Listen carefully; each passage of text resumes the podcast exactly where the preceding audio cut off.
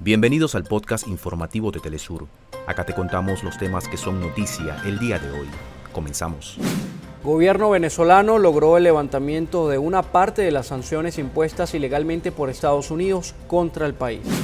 La Comisión de Justicia del Congreso de Perú ha aprobado un nuevo informe que recomienda remover a todos los miembros de la Junta Nacional de Justicia Legisladores y organizaciones de derechos humanos califican la decisión como un golpe parlamentario.